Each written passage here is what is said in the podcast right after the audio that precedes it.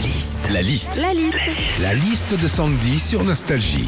Le Premier ministre l'a annoncé en conférence de presse, les auto-écoles ont le feu vert pour ouvrir demain. Qu'est-ce qu'on vit quand on passe son permis de conduire? La liste de Sandy? Quand on passe son permis de conduire, déjà il y a le code à passer, mais des fois faut faire gaffe parce qu'il y a des pièges. Exemple, je suis au volant, je suis fatigué, mais je vois une aire d'autoroute indiquée à 30 km. A, je m'y arrête. B, je ne m'y arrête pas. Bah, je m'y arrête pas puisque je dois rester dans un rayon de 20 km. Quand on passe son permis de conduire, une fois le code en poche, on passe la conduite avec la fameuse épreuve du stationnement. Alors, tu as le créneau, le stationnement en épi ou le stationnement en bataille. Et puis à Paris, tu as le 3 en 1 qu'on appelle le stationnement en pagaille.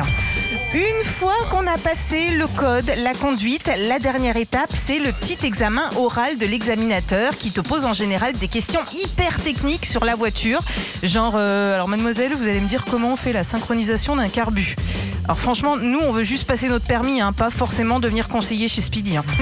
enfin, quand tu passes ton permis et que c'est le, jour J, t'es en stress, hein, normal, mais tu te dis, bon bah allez, faut y aller. Après, bah, soit tu l'as et c'est cool, soit tu l'as pas et c'est cool aussi. hein. Bah oui, au moins dans 10, 20 ou 30 ans, personne te fera oh, la tête que t'as, toi, sur ton permis de conduire. Retrouvez Philippe et Sandy, 6h-9h sur Nostalgie.